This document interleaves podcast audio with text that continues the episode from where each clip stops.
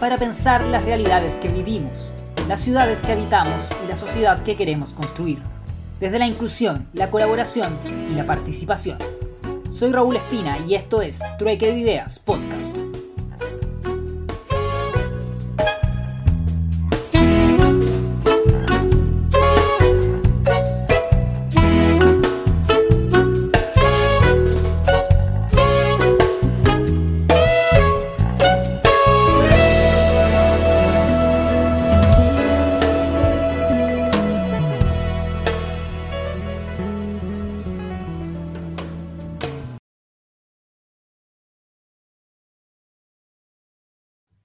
¿Cómo están? Estamos en este segundo episodio de este trueque de ideas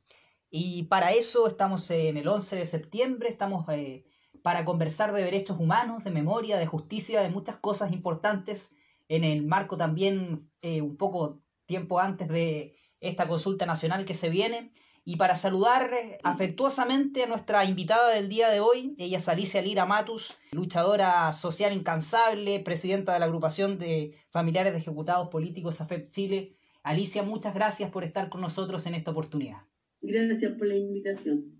Gracias eh, por eh, estar para conversar en esta oportunidad. Sé que tu agenda está muy apretada y comenzar preguntándote por eso, Alicia, estamos en el marco de un 11 de septiembre especial, es una conmemoración bastante especial, este acto de conmemoración que, se hace este 11 de septiembre con todas las medidas sanitarias, lo decías tú, cuidándonos, pensando en el plebiscito que se viene, pero con la importancia de todos los años de, de decir nunca más. Bueno, para nosotros cada día estamos luchando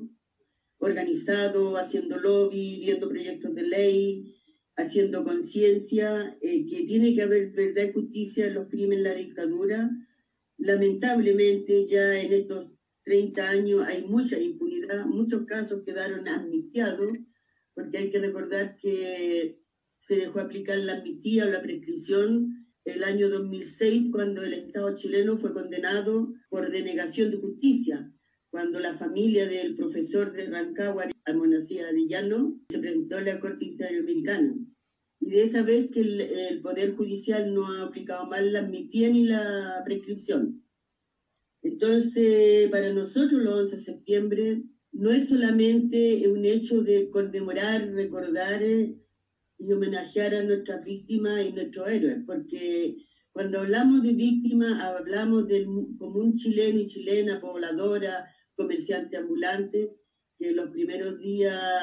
las Fuerzas Armadas los mataron en la calle, o en los allanamientos en nuestras poblaciones que mataron niños, mujeres, que las balas entraban a través de nuestras mediaguas. Pero también están los héroes, aquellos que tomaron las armas o aquellos que resistieron de todas las formas la dictadura para acabar con ella, porque el exilio, la exoneración, la relegación era tan terrible, pensando en la muerte, a lo largo de Chile las cárceles estaban llenas de luchadores sociales, estudiantiles, trabajadores, mujeres. Pero este 11, aparte de eso, con nuestro presidente Salvador Allende, conmemoramos también lo que fue el gobierno de la Unidad Popular, el gobierno de Salvador Allende, que nos llena de orgullo, como decimos, es un pasado que está lleno de futuro, que nos quedó pegado en el pasado, porque todo lo que si hablamos de las 40 medidas del gobierno nuestro, de la Unidad Popular, están vigentes hoy día. La vivienda, la salud, la cultura, el salario, con la diferencia que esa vez en ese gobierno que tuvimos por tres años se están aplicando. Recordamos, viendo al niño ahí, me acordaba la ternura del el medio litro de leche que se le dio a todos los niños de Chile, a todos, sin ninguna discriminación el nacionalizar el cobre, que algo tan sentido, recuperar nuestras riquezas para que le sirvan la ganancia al bienestar de los chilenos y chilenas, no para que se lo lleven y devuelvan migaja a este país. Entonces, para nosotros era tan importante el nunca más para que no se repitieran los crímenes que se cometieron en octubre en adelante. Horrorizados nos dimos cuenta cómo en forma sistemática el gobierno empresarial de Piñera, a través de Carabineros y la Fuerza Armada, violentaron todos los derechos. Si hablamos de asesinatos, mutilaciones, ciegos, de abuso sexual en las comisarías. Por lo tanto, este 11 de septiembre, a 47 años del golpe cívico-militar, a 50 años que se llegó como unidad popular,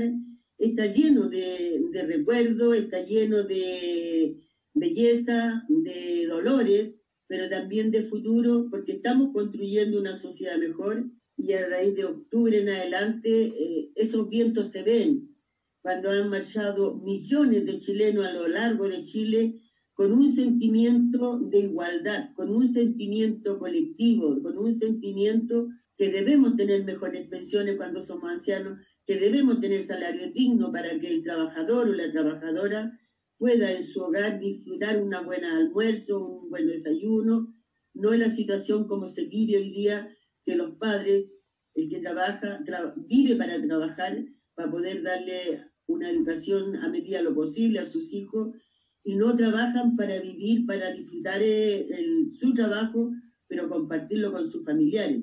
Entonces, este 11 de septiembre, como decía, nosotros igual vamos a partir de los héroes con Alameda. No pedimos permiso porque creemos que tenemos el derecho y lo hemos ganado de andar en la calle. La diferencia es que estamos llamando con responsabilidad, ir con nuestra mascarilla, mantener la distancia y no los vamos a tomar en la calle, sino que los vamos a ir por la vereda, en bloques, para no darle justificación a Carabinero para que nos reprima. Porque realmente todo el mundo que ve las noticias ve cómo cuida a los camioneros golpistas, cómo cuida la marcha de los rechazos, pero cuando salen los estudiantes, los trabajadores, el tema de derechos humanos, ahí no hay custodia, custodia, sino que hay represión. Entonces, ese es el objetivo, llegar al memorial por el Recoleta, entrar al memorial, rendir homenaje y que cada dirigente, los que están, entreguen su saludo. Perfecto, Alicia. Eh, esperemos que este, este 11 de septiembre esté lleno de ese sentimiento de, nunca más, ese sentimiento antidictadura que, que hemos heredado una generación de jóvenes que no vivimos la dictadura, pero, pero sí heredamos de nuestros padres y de nuestros abuelos ese sentimiento de nunca más, de luchar eh, por eso. Y en ese sentido, Alicia dice cosas muy, muy importantes y quiero eh, y llevarte a, algo que, es bastante contingente y tiene que ver con esa utilización de imágenes y de frases de Víctor Jara por líderes de, la UDI. Y eso a, jóvenes como nosotros y a, luchadores eh, como, como tú, Alicia, nos tiene que llevar a, indignarnos, porque una utilización de, esas imágenes por gente que tuvo en la dictadura, que fueron cómplices de, de los asesinatos, lamentablemente no hay una ley estricta en ese sentido, la constitución tenemos que cambiarla entre todos para que eso, ese tipo de burlas, ese tipo de consignas que, atentan contra los derechos humanos y contra la memoria de nuestros, de nuestros muertos, lamentablemente no podemos hacer nada. Eh, preguntarte por eso, Alicia, en, ese, en, el contexto de este 11 de septiembre. Mire, nosotros como agrupación le entregamos nuestra solidaridad muy sentida a Joan, Amanda, a Manuela y a la Fundación Víctor Jara. Pero la, la ofensa, el manosear la memoria de Víctor Jara, le llega a esta sociedad que Víctor es parte de nuestra historia como Allende, que está metido en nuestras poblaciones, que está el que ha rescatado a través de su legado la cultura en los grupos de baile que cada 18, 28 eh, de septiembre en su memorial son decenas los grupos de baile que homenajean a Víctor, una figura a nivel internacional,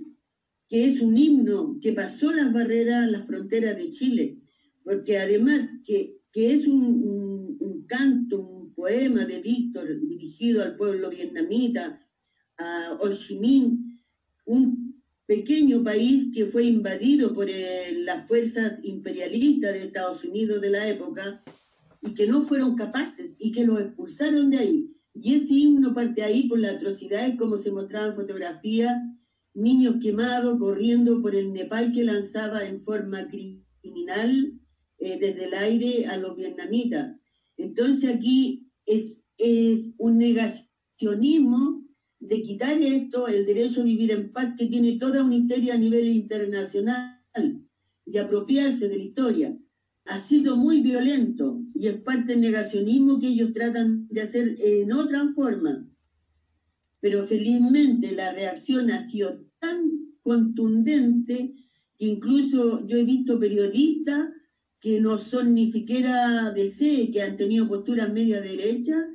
hablando en la forma que es insostenible la actitud de la derecha a usar este himno, que ya no es solamente nuestro, sino que tiene un carácter internacional. Y además nos arrebatan que se transformó en un himno en la revuelta o en el estallido social, que fue el que nos acompañó con la figura de Allende, Gladys Marín, Víctor Jara, por lo cual eso es lo que ellos tratan de manosear, de dejar, porque en el fondo eso, una persona como Víctor, quien era, quien fue, lo que dejó y que fue asesinado en la forma más cruel, entonces eso es lo que no resiste eh, guardar silencio y eso hemos visto mucha gente derecha, democrática, que ha opinado y repudiado esta actitud realmente ofensiva, vejatoria que hizo la ONU.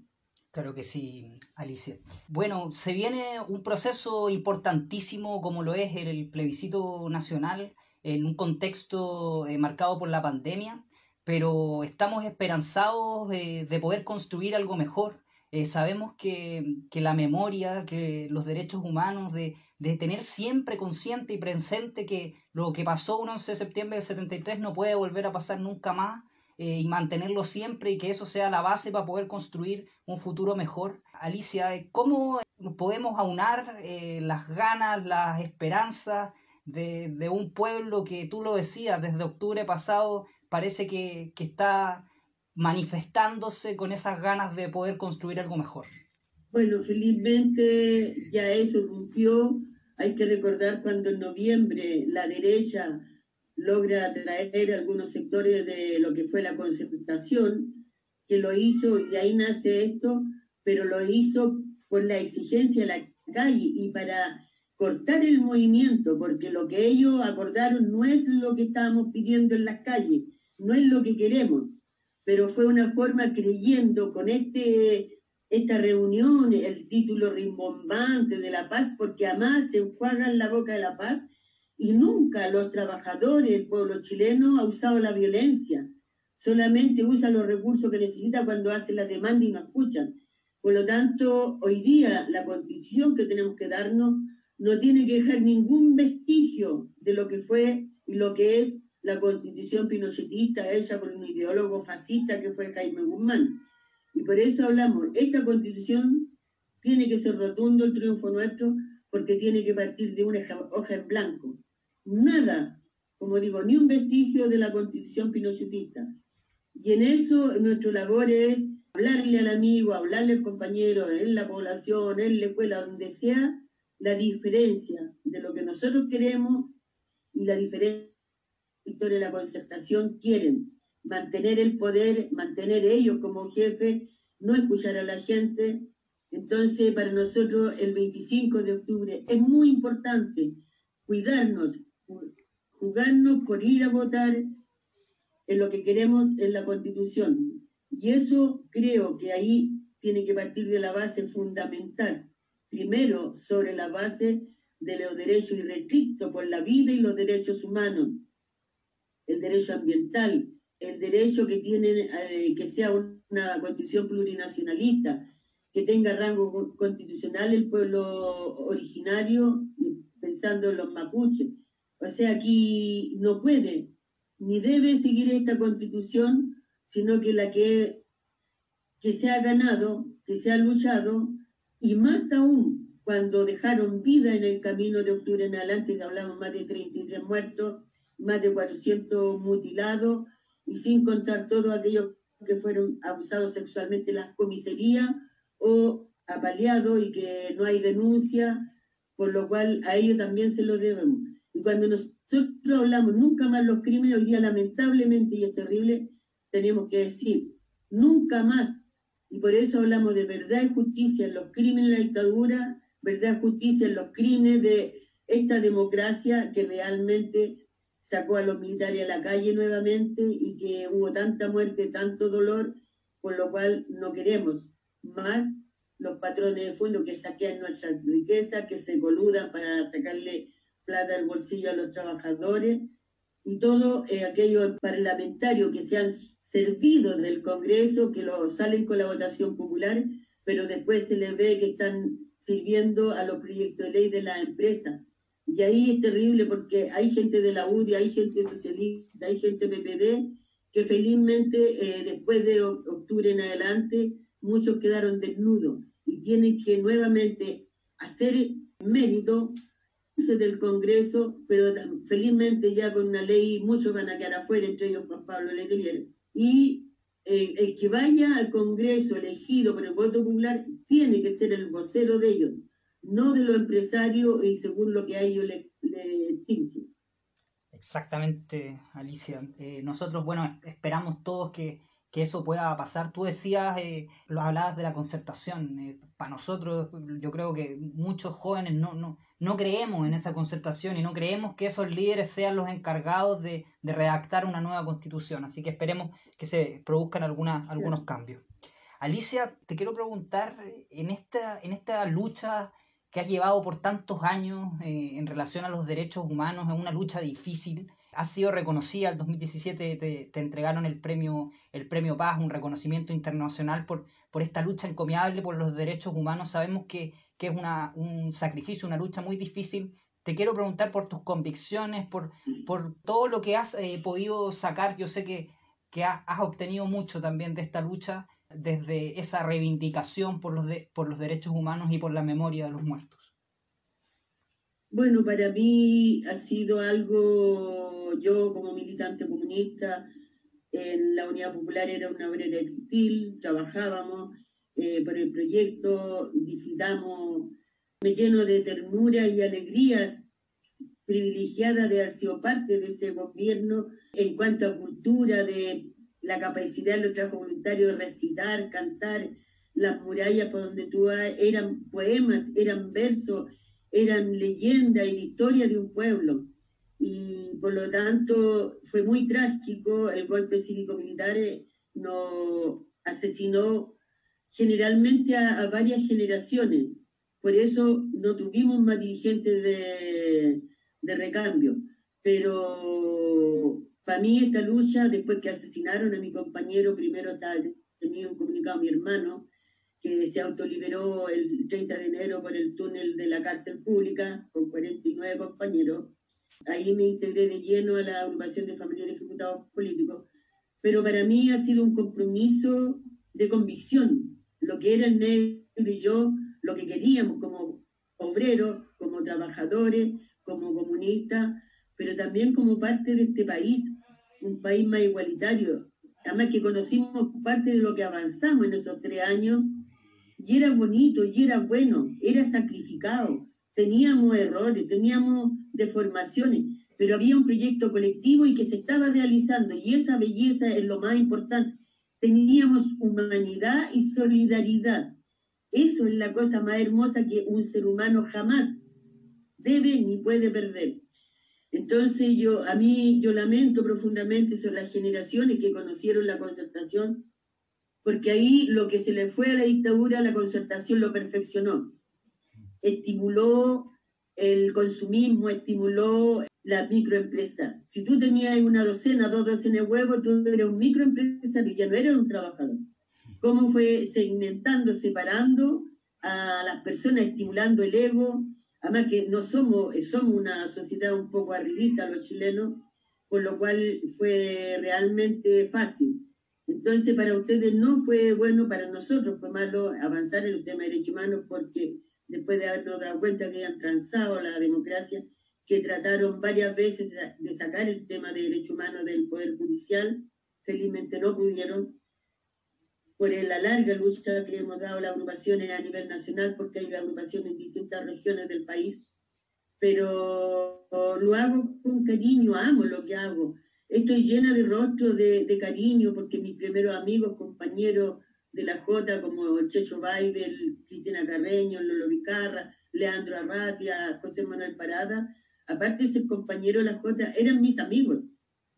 Entonces, cuando mataron a mi negro el 86, yo no podía quejarme, yo, porque fui más afortunada que las otras compañeras, porque yo disfruté mucho más mi negro. Compartimos, imagínate, del 73 hasta el 86.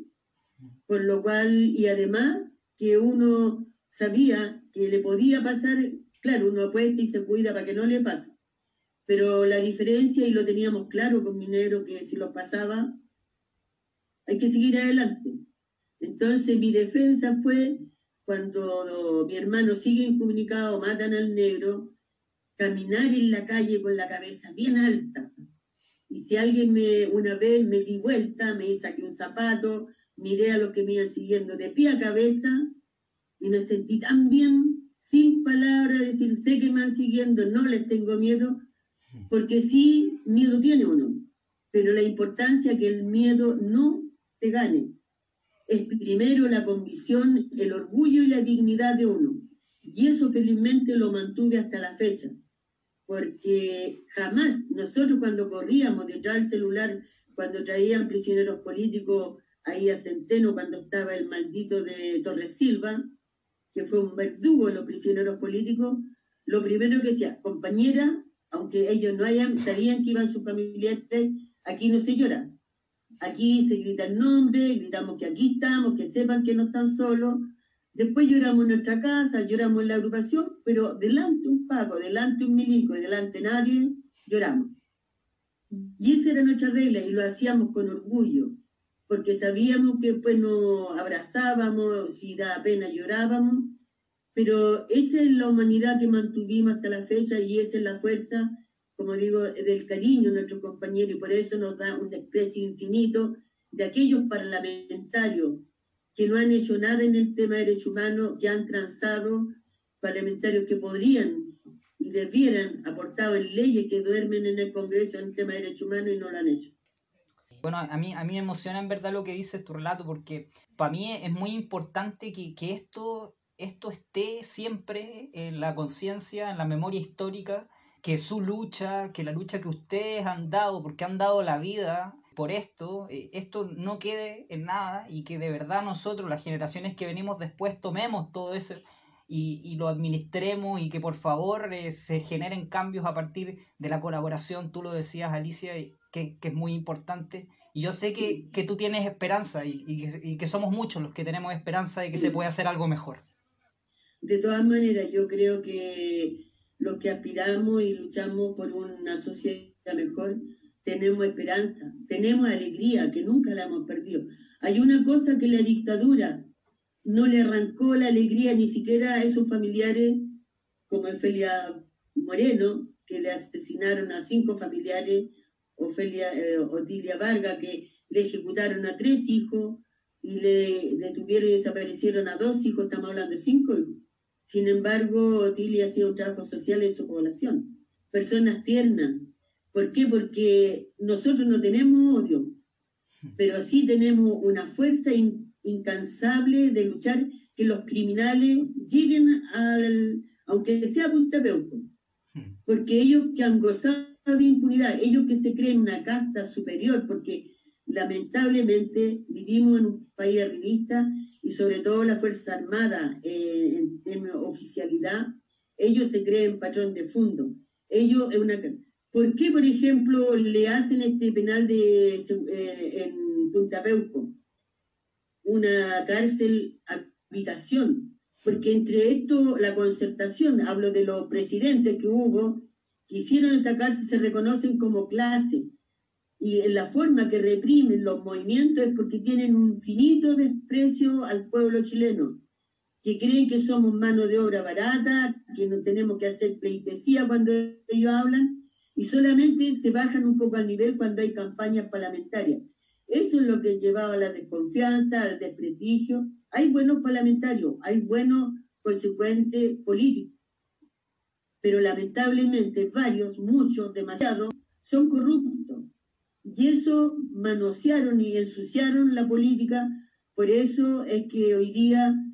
felizmente, la gente se lo enrostra, eh, como digo, tan identificado. Y hay que decirle, o sea, Aquí cuando la DC habla y habla, cuando ellos tienen un tejado de vidrio terrible, cuando Eduardo Frei Montalva, unos discursos que hay puro que buscar, lo que hablaba, lo terrible que era el gobierno de Salvador Allende, el comunismo, Cuba, Patricio Elwin golpeando, eh, pidiendo golpe de Estado, y después queda el hombre bueno, el hombre a medida lo posible, el hombre que los negó la justicia plena, el hombre que hizo la política de empate. Entonces, felizmente estas nuevas generaciones van por ese lado. Y hay un respeto hacia